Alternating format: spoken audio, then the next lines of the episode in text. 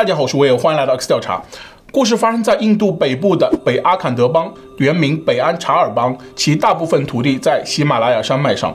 它东临尼泊尔，北与中国西藏接壤。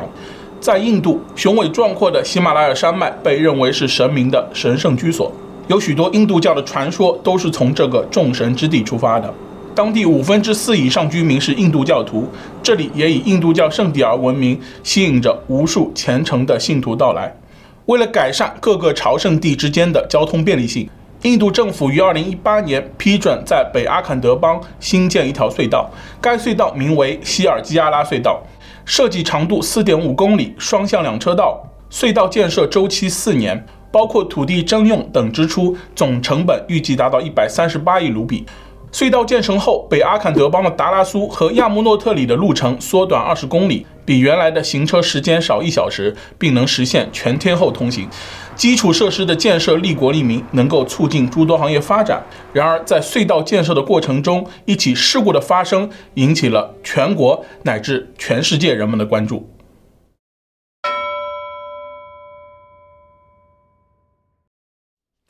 二零二三年的十一月十二日，这天是个星期天。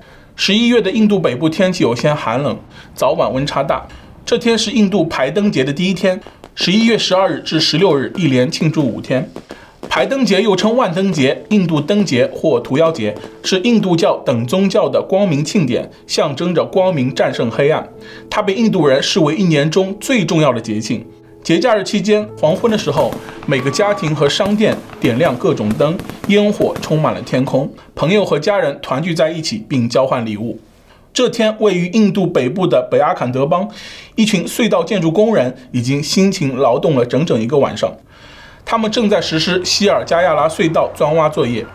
凌晨五点半，由五六十名工人组成的隧道工程队刚刚结束了夜班作业。他们分成前后两组，向隧道出口方向走去。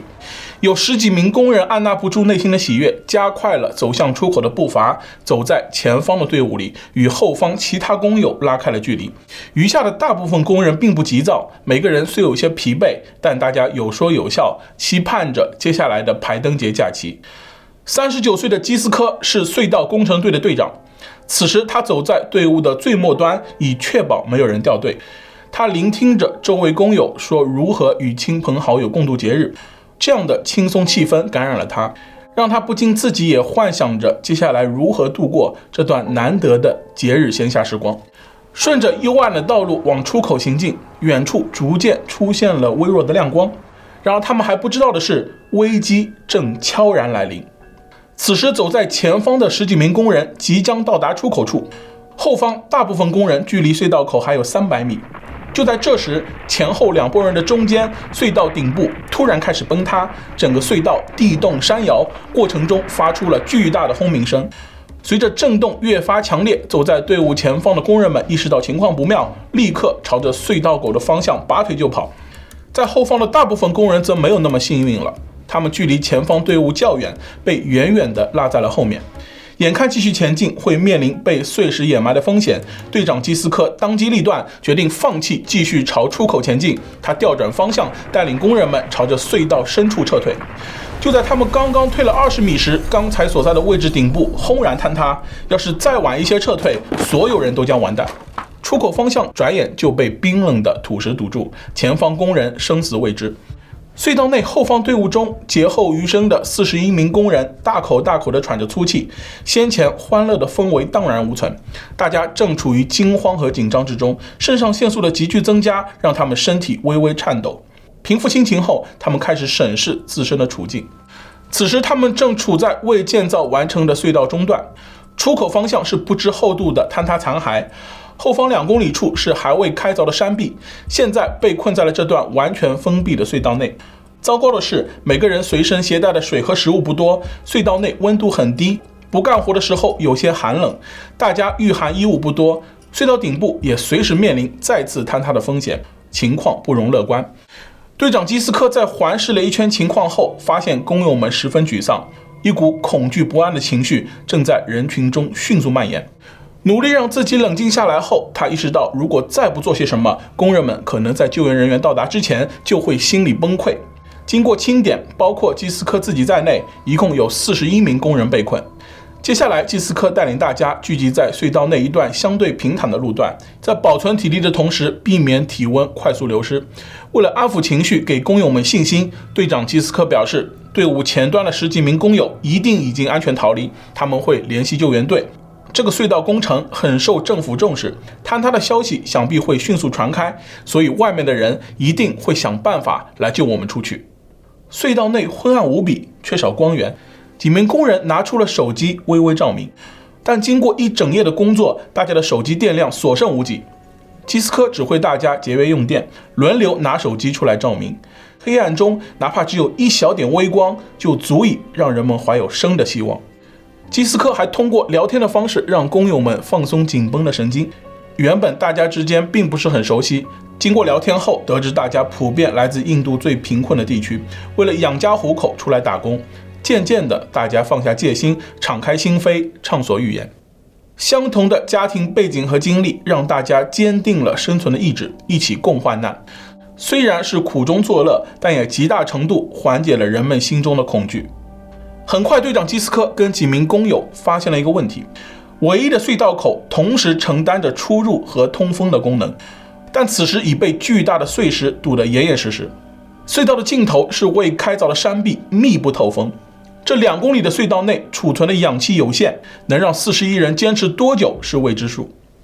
随着时间推移，当天下午，一些工人开始感到脑袋沉重、身体发软，但他们并不知道实际情况，只以为工作一夜体力消耗过大，并没有太把此事放在心上。四十一名工人中，年龄最小的是一个叫做维杰的男子，他二十岁出头，目前出现了头痛、恶心的症状，还干呕了好几次。工人们这才意识到，他们并不是体力透支，而是缺氧导致的身体机能下降。一时间，深深的恐惧感笼罩在每个人的心头。能够用来照明的手机电量已经全数耗尽，救援人员什么时候到来还未可知。缺少水和食物，逐渐稀薄的氧气让他们再一次清晰地感受到了威胁。维杰患有呼吸道疾病，在空气不流通的封闭空间内发病的概率会增加。虽然他体质相对较弱，但是肩膀上却挑起了养活一家人的重担。随着时间的流逝，维杰的不适反应越发强烈，整个人无比虚弱。见状，队长基斯科便带着他离开了人群，往隧道深处走去，希望可以略微减轻他的不适感。虽然头晕症状确实有所缓解，但离开人群的他感到寒冷。无奈之下，他们又原路返回。维杰的体力逐渐透支，认为获救无望的他，拜托基斯科找来纸笔，开始给自己家人留下遗书。维杰的举动让在场的工人们陷入绝望。隧道内静悄悄的，没有一个人说话。一部分工人也开始效仿，拿出纸笔写下遗书。傍晚时分，就在他们已经做好迎接死亡的准备时，细小的钻洞声打破了沉寂。随后，一条直径约十公分的管道穿透了碎石堆。队长基斯科立刻带着几名工友前去查看。在凑近管道时，他们明显感觉呼吸顺畅了许多。原来，救援人员正用管道向内输送氧气。基斯科返回人群，将这个好消息告诉了情绪低迷的工人们。几人合力将虚弱的维杰扶至管道旁，以便让他尽快呼吸到氧气。随着时间过去，小伙维杰的脸色好了许多。隧道内的工人们状态也逐渐恢复正常。外界将水、药品以及一些小包装的速食通过管道送了进来。维杰在吃了药后也慢慢恢复正常。原本已经陷入绝望的工人们为此感到振奋，大家看到了生的希望。在队长基斯科的指挥下，大家再次平复心情，保存体力，耐心地等待救援人员的到来。这根关键的输气管道发挥了重要作用。救援人员也为此付出了巨大努力。时间退回到事发当天凌晨五点半，就在隧道内开始震动的时候，走在前方队伍的十几名工人们意识到危机来临，便本能地加速冲出隧道。他们刚到达隧道口，隧道里就被坍塌的土石碎块给淹没。逃脱险境的人惊魂未定，他们知道大部分工友都被堵在了后方，于是赶紧回头查看情况。但坍塌情况严重，众人根本无能为力，于是他们紧急向公司管理方汇报并通知救援。收到消息后，救援队很快赶到了事发的希尔基亚拉隧道。经统计，隧道内还有四十一人被困。经测算，隧道内的氧气只够维持数小时。当务之急是向内输送氧气，维持受困者的生命体征，之后再想办法把他们救上来。工人们受困的地点距离隧道口两百米，被一段六十米的碎石堆封死。要想救出他们，就必须将这段碎石堆打通。救援队经过研判，决定使用钻机在碎石堆内钻出一条孔道，随后将一条长一百二十米、直径十公分的管道通入隧道内。与此同时，印度方面也申请了国际援助。来自挪威和泰国的几支救援队来到了印度协助救援，他们经验丰富，曾在2018年泰国睡美人洞救出被困三周的十三人。经过一番研究讨论，联合救援队总结出了两套救援方案：A 计划从隧道口穿过碎石堆，钻出一个与地面平行的通道，然后插入一条大直径的塑料管，让被困者顺着管道爬出来；B 计划从隧道上方的山丘垂直往下钻挖一条竖井。随后将被困者拉上来。救援第二天，救援队开始准备工作。他们在隧道内喷射混凝土，以加固内部结构。施工过程中，隧道内结构不稳定，喷射的混凝土反而引发了更多碎石掉落。为了防止二次坍塌，他们只好放弃加固，继续使用挖掘机清除碎块，并装载在卡车上运出隧道。经过一天的努力，隧道疏通了二十米。救援第三天，救援队决定采用 A 计划，试图在碎石堆内钻出一条直径九十公分的洞道。当地碎石的特性使他们每钻入一点，上方就有落下的碎石。隧道山脉表面的植被历经长时间砍伐后变得光秃秃，再经历几天暴雨冲刷，山坡上的土壤吸收了大量水分，再加上缺少了起到固定缓冲作用的植被，很容易发生山体滑坡。果不其然，救援第三天晚上。伴随着阵阵巨响，烟尘弥漫，一时间土石滚滚而下，发生了严重的山体滑坡。一些钻挖设备被土石掩埋。经过研判，之前使用的钻头不够大，且震动频率较高，从而诱发了山体滑坡。现场救援工作暂时停止，等待新设备的到来。救援第四天，新的钻机分三部分从德里紧急空运而来。这是一台带有螺旋钻头的重型水平钻机，技术人员在事故现场紧急完成组装。这台机器的动力可以以每小时五米的速度挖掘碎石。新设备的到来使钻挖效率大大提高。救援第五天，距离被困工人仅剩二十三米。技术人员表示，如果他们以同样的速度推进，不遇到障碍，当天深夜或次日早晨就能挖通。但事与愿违，松散的土壤和岩石源源不断地落下，这再一次延缓了救援工作。整个救援过程中，有一半以上的时间都在清理落下的土石。所有救援人员夜以继日的高负荷工作，体力就快达到极限。救援第七天，钻机在作业过程中突然发出巨大的轰鸣声，并冒出阵阵黑烟。经过查看，螺旋钻头已经彻底磨损碎裂。无奈之下，救援人员只能从别处调用新的钻头运送过来。等待期间，他们同时开始实施 B 计划。B 计划是从垂直方向钻挖。经过测算，救援人员必须垂直钻一条八十六米的竖井，才能到达被困者的位置。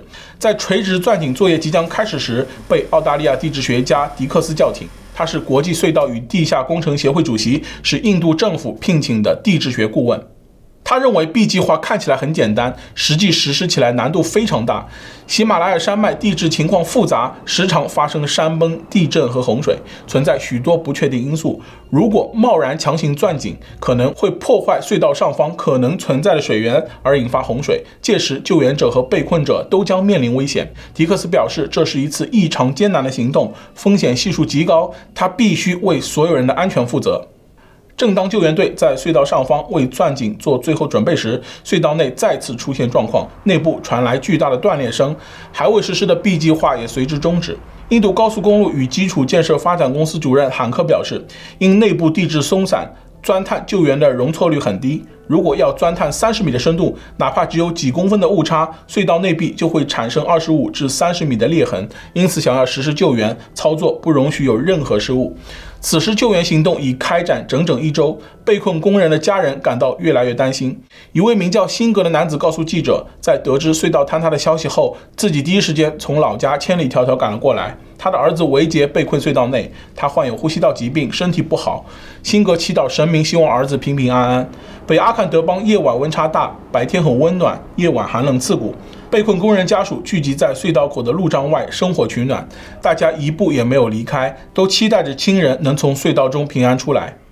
时间来到救援第十天，隧道内四十一名被困工人仍然盼望着救援者的到来。经过漫长的等待，一些机器运转的噪音突然在隧道内回响，且声音越来越大。大家屏住呼吸，朝着声音源头望去，只听“砰”的一声，一块巨大的岩石掉落在地上，钻机终于打穿了碎石堆。在被困者的耳中，这样巨大的噪音犹如天籁般动听，不少人流下了激动的眼泪。紧接着，一条直径约十五公分的新管道顺着打通的通道伸了进来。但随后，一股难以言表的情绪涌上了被困者的心头。他们原以为会是帮助他们脱困的通道，可眼前的显然不是，因为它比之前的输气管道并没有大多少。新管道虽然只比之前大一些，但可以输送更多的物品。没过多久，手电筒、充电宝等物品从管道里一件件掉落，这让被困工友们振奋不已。他们终于可以继续用手机来打发时间了。又过了一会儿，一些冒着热气的咖喱美食也通过新管道被输送进了隧道内。这是被困者十天来吃到的第一顿温暖的饭菜，这让大家感到了欣慰和鼓舞。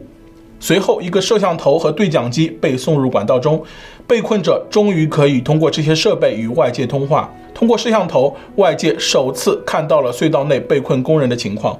影像显示，被困工人们呈半圆形站在镜头附近。他们身穿反光衣，头戴头盔，看起来状态尚可。外界与工人们用对讲机沟通，大家挨个在镜头前挥手，说出自己名字。所有被困者都平平安安。救援人员对他们进行了安慰，让他们不用担心，一定会想办法把他们救出来。这个好消息也让隧道外的亲属们松了一口气。被困者家属辛格也在这天与儿子维杰进行了沟通。他激动地说：“儿子，我是你爸，我在外面等你。”你很快就会出来，别担心。隧道内，维杰在听到父亲的声音后泣不成声，但还是安慰了忧心忡忡的父亲，并告诉他一切都会好起来。救援工作仍在进行。第十二天，救援队在钻探时发现了一条极粗的建筑钢筋，钻机难以突破。技术人员使用切割机进行切割，在突破阻碍的同时，他们对钻机以及其他安装平台进行抢修。目前，钻探作业已经完成四分之三。成功指日可待。救援第十四天，隧道钻机在成功钻探四十七米后，钻头破裂并卡在了岩石内，行动再次打断。此时，距离突破碎石堆仅剩最后十米的距离。救援人员经过协商，最终决定放弃使用隧道钻机，用锤子、凿子等工具手动敲碎废墟，到达被困工人身边。之后两天，技术成熟的老鼠矿工加入了救援。他们将使用鼠洞采矿技法打通最后的碎石段，这是一种从狭窄的水平煤矿层中开采煤矿的方法，在印度梅加拉亚邦盛行。鼠洞指的是在地下挖掘窄通道，大小够一个人下降并开采煤矿。挖好坑道后，老鼠矿工将会使用绳索或竹梯下降到煤矿层，然后使用镐子、铲子和篮子等原始工具手动采煤矿。老鼠矿工还有另一种技法，被称为合适切割。工人们会先挖出一个矩形开口，大小从十至一百平方米不等，然后通过该开口挖出一个三十至一百二十米深的垂直坑。一旦找到煤矿层，就会水平挖掘类似老鼠洞的隧道。工人们可以通过这些隧道开采煤矿。采用鼠洞采矿的矿井往往不受监管，且没有结构支撑，缺乏通风设备与安全设备。据了解，在雨季期间，由于鼠洞采矿，大水淹没矿区，许多人因此遇险。尽管这种采矿方式因其危险的工作条件、造成环境破坏以及导致伤亡的大量事故而受到严厉批评，当局也曾试图监管或禁止此类做法，但由于经济因素，当地居民也缺乏可以替代的生计，因此这样的采矿方法依旧存在着。洛迪是一名经验丰富的老鼠矿工，他决定带领同伴协助这次隧道救援行动。洛迪将亲自进入救援管道，用手持工具挖掘最后的土石块。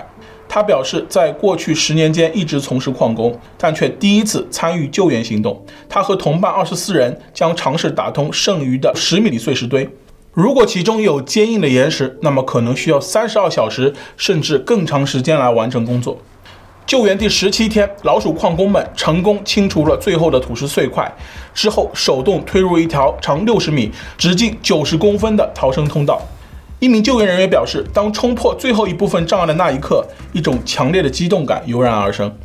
救援人员准备使用装有轮子的担架，通过管道将被困工人逐一运出。整个过程预计需要几小时。有数十名救援人员手持绳子和担架在隧道外做准备，救护车也陆续抵达现场待命。三十公里外的医院也已做好了准备。当天晚上，隧道口人头攒动，大批人员在现场等待，其中有救援人员，有被困者家属，有媒体记者，还有许多热心民众。救援行动在印度乃至世界都受到了广泛的关注。晚上十一点，第一名被困工人经过管道被缓缓抬出，一时间现场爆发出热烈的掌声和欢呼声。救援人员卯足了劲，加快进度，让更多的被困人员得以重见天日。四十七岁的基斯科的哥哥对弟弟在隧道内的表现深感欣慰，因为弟弟被困后一直照顾其他工人的情绪，让他们不要放弃生的希望。在等待弟弟出来的时候，哥哥难掩心头激动地向记者表示，当看到第一名被困工人成功从隧道内救出来后，他感到十分高兴和欣慰。虽然救援人员还需要更长的时间将所有人救出，但他已经做好了迎接的准备。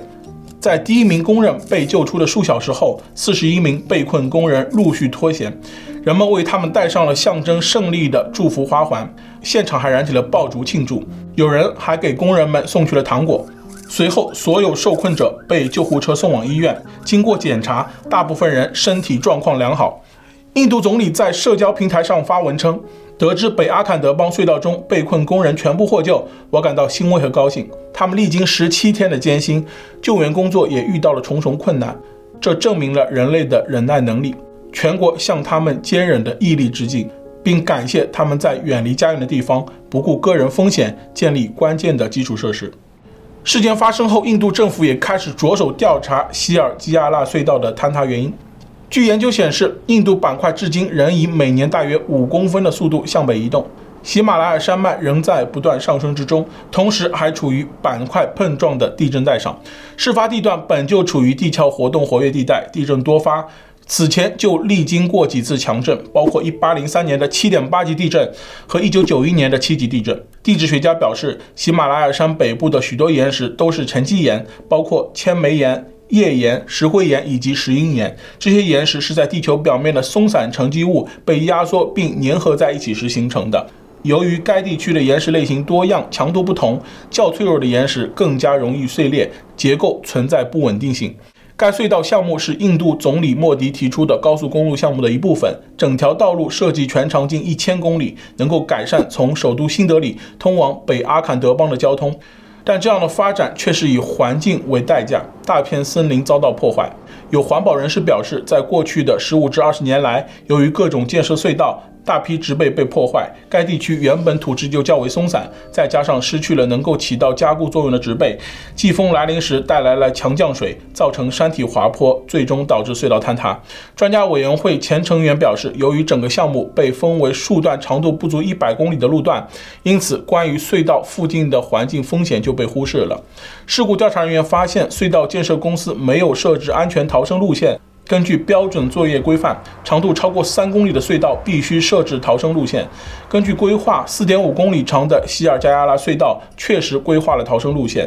隧道建成后，如果发生坍塌、山体滑坡等灾难，这些逃生路线也能发挥作用。但实际情况，逃生路线还未实施。另外，隧道施工还存在偷工减料的情况。现场报告中也显示，在隧道内工作的工人们也并没有使用安全管。它们本身并不为了支撑或为沟渠壁提供支撑而设计，却可以在发生塌方时起到至关重要的作用，保护工人们的安全。在保护措施并不完善的条件下工作，也同样增加了悲剧的风险。这是隧道建设公司严重疏忽。印度一直在改善其基础设施，升级交通网络。